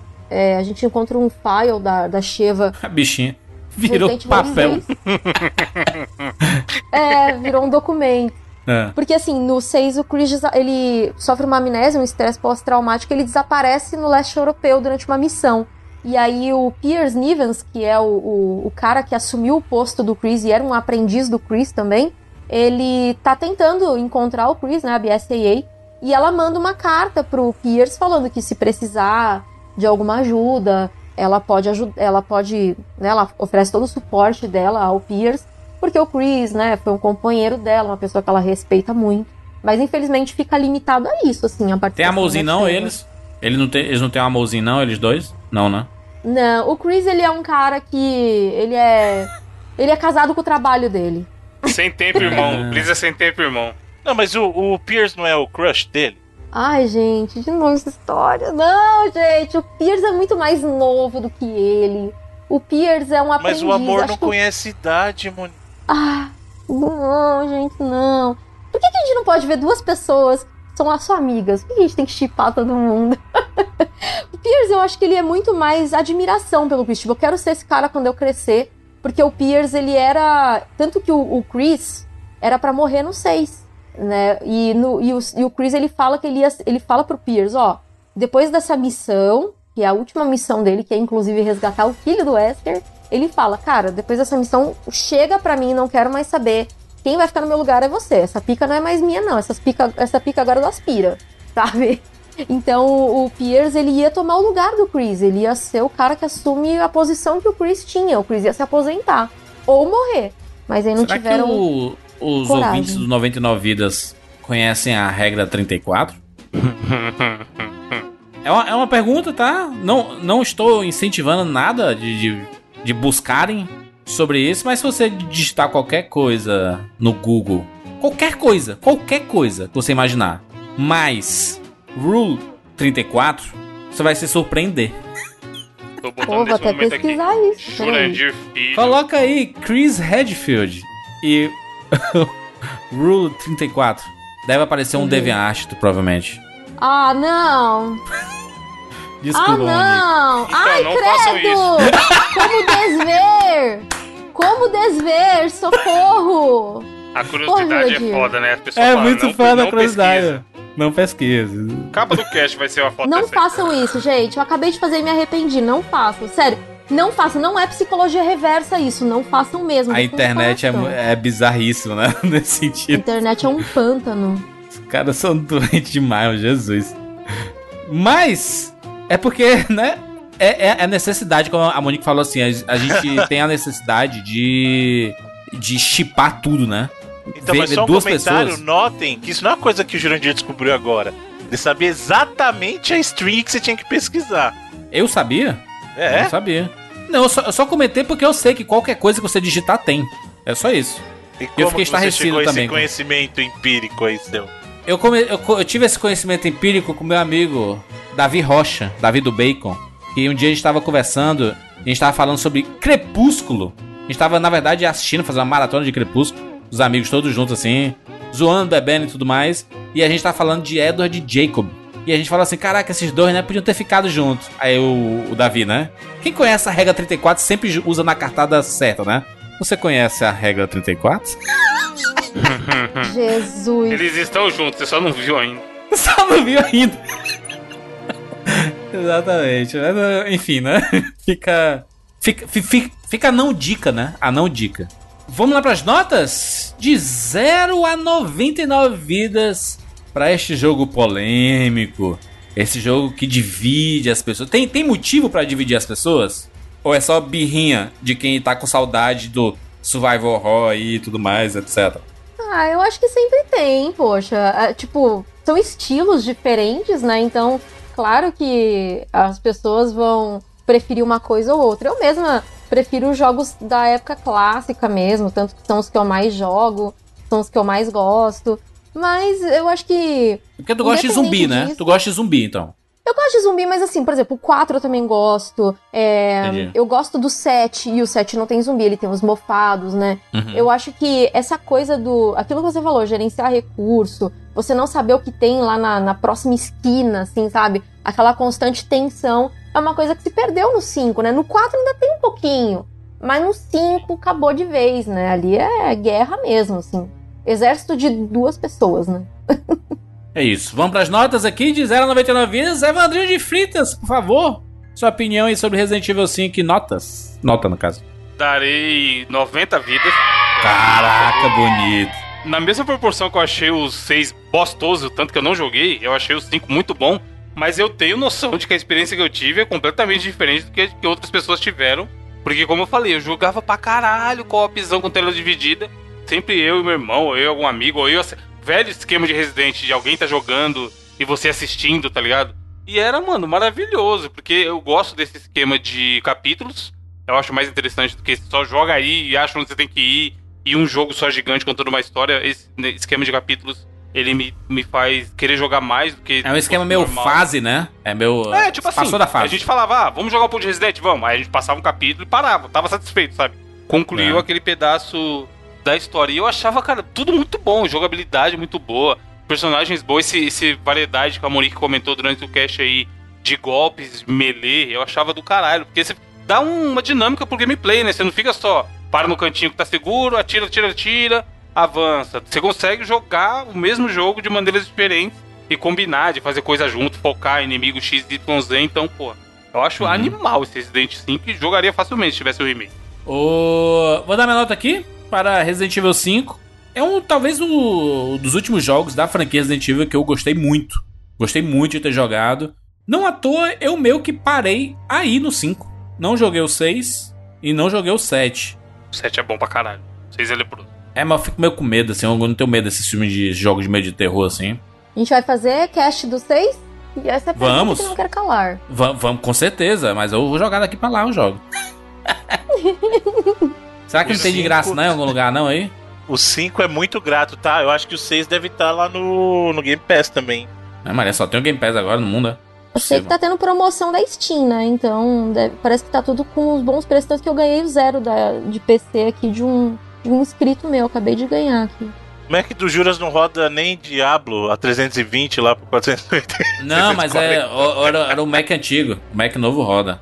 Tanto que eu jogo LOL aí, que é bonito. Gráfico. Nossa, o LOL super pesado, hein? LOL, rapaz. Nossa, hein? Compra uma placa é. de vídeo pra jogar esse LOL aí. LOL aí, teu, hein?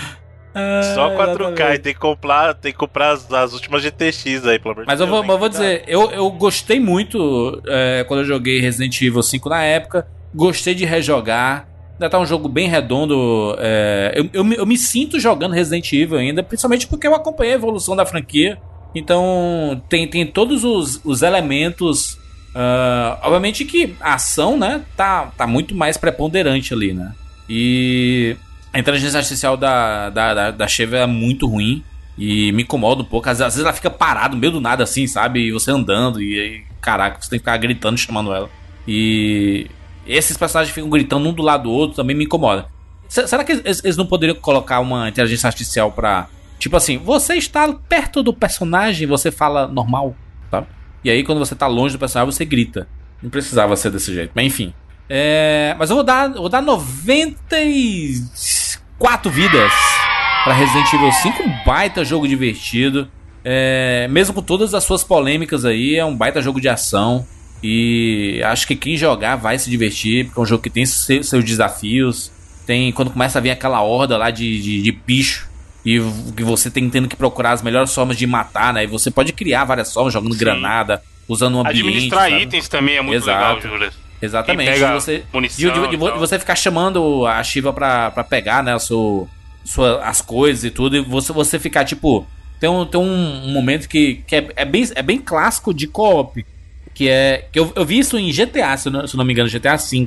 De você tá em um outro ambiente com sua sniper e do outro lado os, os bichos aparecendo e a Shiva lá enfrentando todos eles e você atirando de longe. Acho isso bem legal, sabe? É uma, é, é, foi uma evolução muito interessante pra franquia Resident Evil e eu gostei muito. Bruno, por favor. Tudo bem. Incrivelmente, eu me encontrei rejogando, gostando mais do jogo hoje do que eu gostava na época. Aí. Será que o mercado te, te modificou? O mercado disse assim: olha, tem muito não, mais jogo de ação. Aí você se acostumou com a parada da ação. Não, e... não, não foi isso, não, cara. Não? Eu acho que. Na verdade, o que aconteceu é que eu na época eu ficava muito comparando ele com o 4, sabe? Eu acho o 4 no geral um jogo superior, mas em termos de controle, por exemplo, ele melhorou muita coisa. O 5 tem controles melhores que o 4, mas não perfeitos. É que tá. O problema do 5 é ele quer ser um jogo de ação, e se você comparar com os jogos de ação, inclusive da época, tem aquela velha temática do não andar enquanto você está mirando, que isso incomoda muito num jogo que o foco é a ação. Uhum. Mas, por exemplo, diferente do 4, ele implementou o segundo analógico. Porque o 4 era, é anda e mira com o mesmo analógico, sabe? É, é muito Sim. bizarro isso. Você parava, travava a mira, aí você mirava com o mesmo analógico, sabe? Mas eu, eu hoje em dia eu gosto mais do Resident 5 do que eu jogava. Aí. Mas não dá para negar que ele é um, um, jogo com um foco muito maior na ação que pode causar estranheza pros fãs digamos, das raízes de survival, que ele não tem mais. Eu não, eu não me sinto em risco jogando Resident Evil 5, muito pelo contrário. Eu me sinto sempre super poderoso e, e, super bem armado, até porque, como eu falei, eu tenho um jeito de jogar que economizo muita munição, então eu sempre acabo com muita munição. E mesmo que você não, não, não economiza, aparece toda hora, mano. Toda hora tem Não, e depois que pegar. você termina e pega lá a, o bastão elétrico, Monique, aquilo é muito roubado.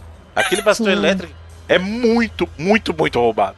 Mas ele tem uma coisa positiva, por exemplo, o fator replay dele é alto, justamente porque você precisa, você precisa, né? E ele até te, te incentiva a reprisar capítulos para pegar mais dinheiro, para fazer mais upgrade da arma, tal.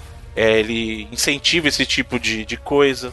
Tem uns DLCs bacaninhas, principalmente lá o da Jill, acho que, que ele tenta resgatar um pouquinho daquele espírito, né, de Resident, que eu do Resident clássico eu acho legal. Só que, para mim, eles são dois jogos ele é, na verdade, fica meio estranho, mas ele é dois jogos totalmente diferentes quando você fala de jogar com alguém, co-op, e jogar sozinho. Jogar sozinho, para mim, esse jogo vale 75 vidas. Caraca. louco. 75 vidas, porque a experiência é muito aquém. Muito, muito aquém. Quando você joga com alguém, ele vira 90 vidas com tranquilidade. Então, minha recomendação é o seguinte: você tem um amigo para jogar, seja co-op local, seja co-op online, vale muito a pena, é muito melhor. É um jogo muito melhor. Mas milhões e milhões de anos à frente do que é jogando single, cara. Muito melhor mesmo. Então, minha nota jogando em co-op, 90 vidas. Jogando single, 75. Muito bem. Monique, por favor, considerações e nota pro jogo? Eu vou dar. Já vou dar minha nota logo. É, uhum. Eu acho que eu já dei bastante consideração aqui. Eu acho que eu, acho que eu estaria me repetindo, né? Se uhum. eu hum. ficasse é, falando aqui. Eu concordo com o Bruno que são dois jogos. Você jogando solo é uma coisa e você jogando multiplayer é outra.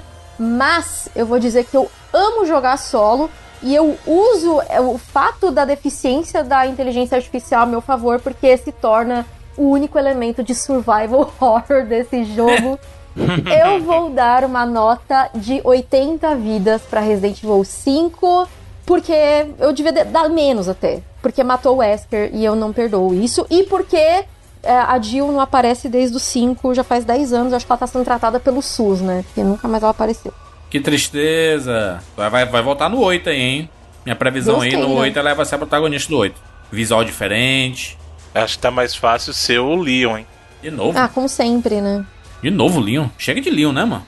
Toda hora o Leon aí. Mas é o personagem mais querido, pô. Amarradinho. É o Leonardo DiCaprio da franquia. É ele. Entendível.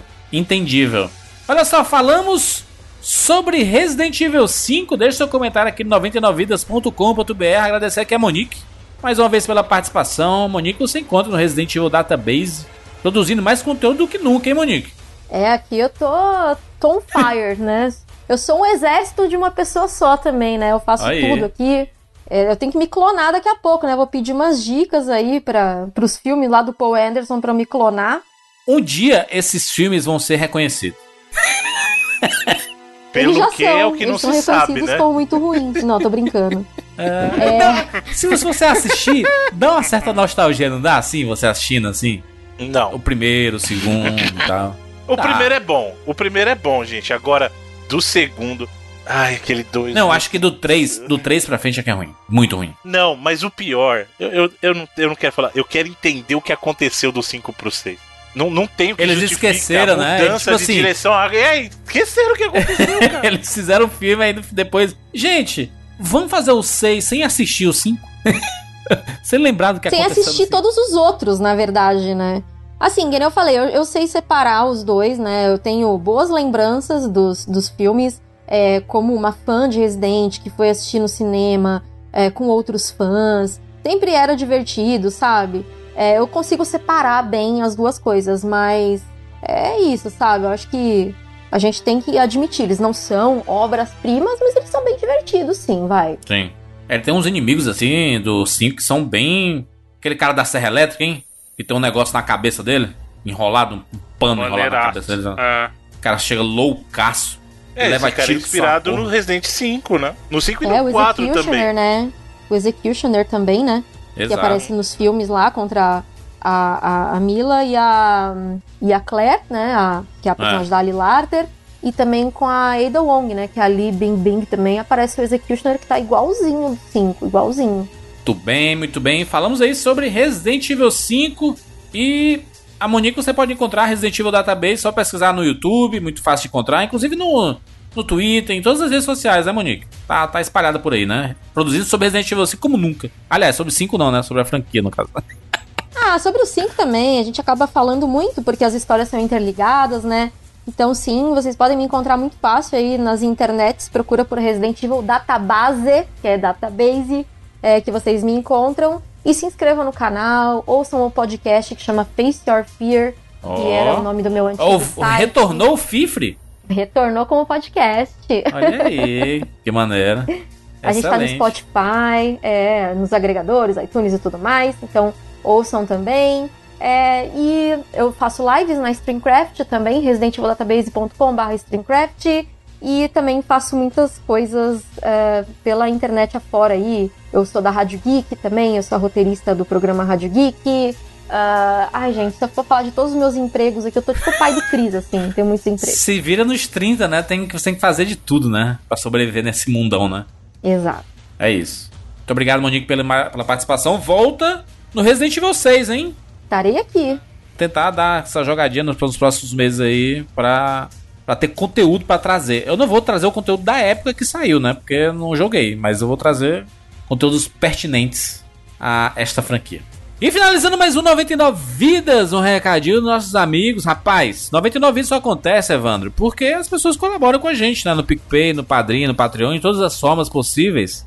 Mas o PicPay, que é nosso parceiro aqui, ele traz um monte de possibilidades bacanas, né? Sim, e entre elas, uma das que eu mais gosto, cara, que eu uso diariamente, que dá pra falar bonito aqui, é o lance de você pagar os amiguinhos com o PicPay. Hum. Porque hoje em dia, de tanta gente falar aqui toda semana, PicPay, sua carteira virtual, guarda seu dinheiro, hoje meio que quase todo mundo tem o PicPay. Quem não tem ainda tá perdendo tempo. E aí é legal porque, por exemplo, recentemente a gente foi andar de kart lá na empresa, de novo. É a terceira vez que a gente vai andar de kart. Hum. E aí eu paguei o kart com o meu cartão, pelo menos isso eu tenho, crédito alto no cartão. E aí toda a galera da empresa me pagou de volta o dinheiro que eu gastei para pagar o kart no cartão através do PicPay.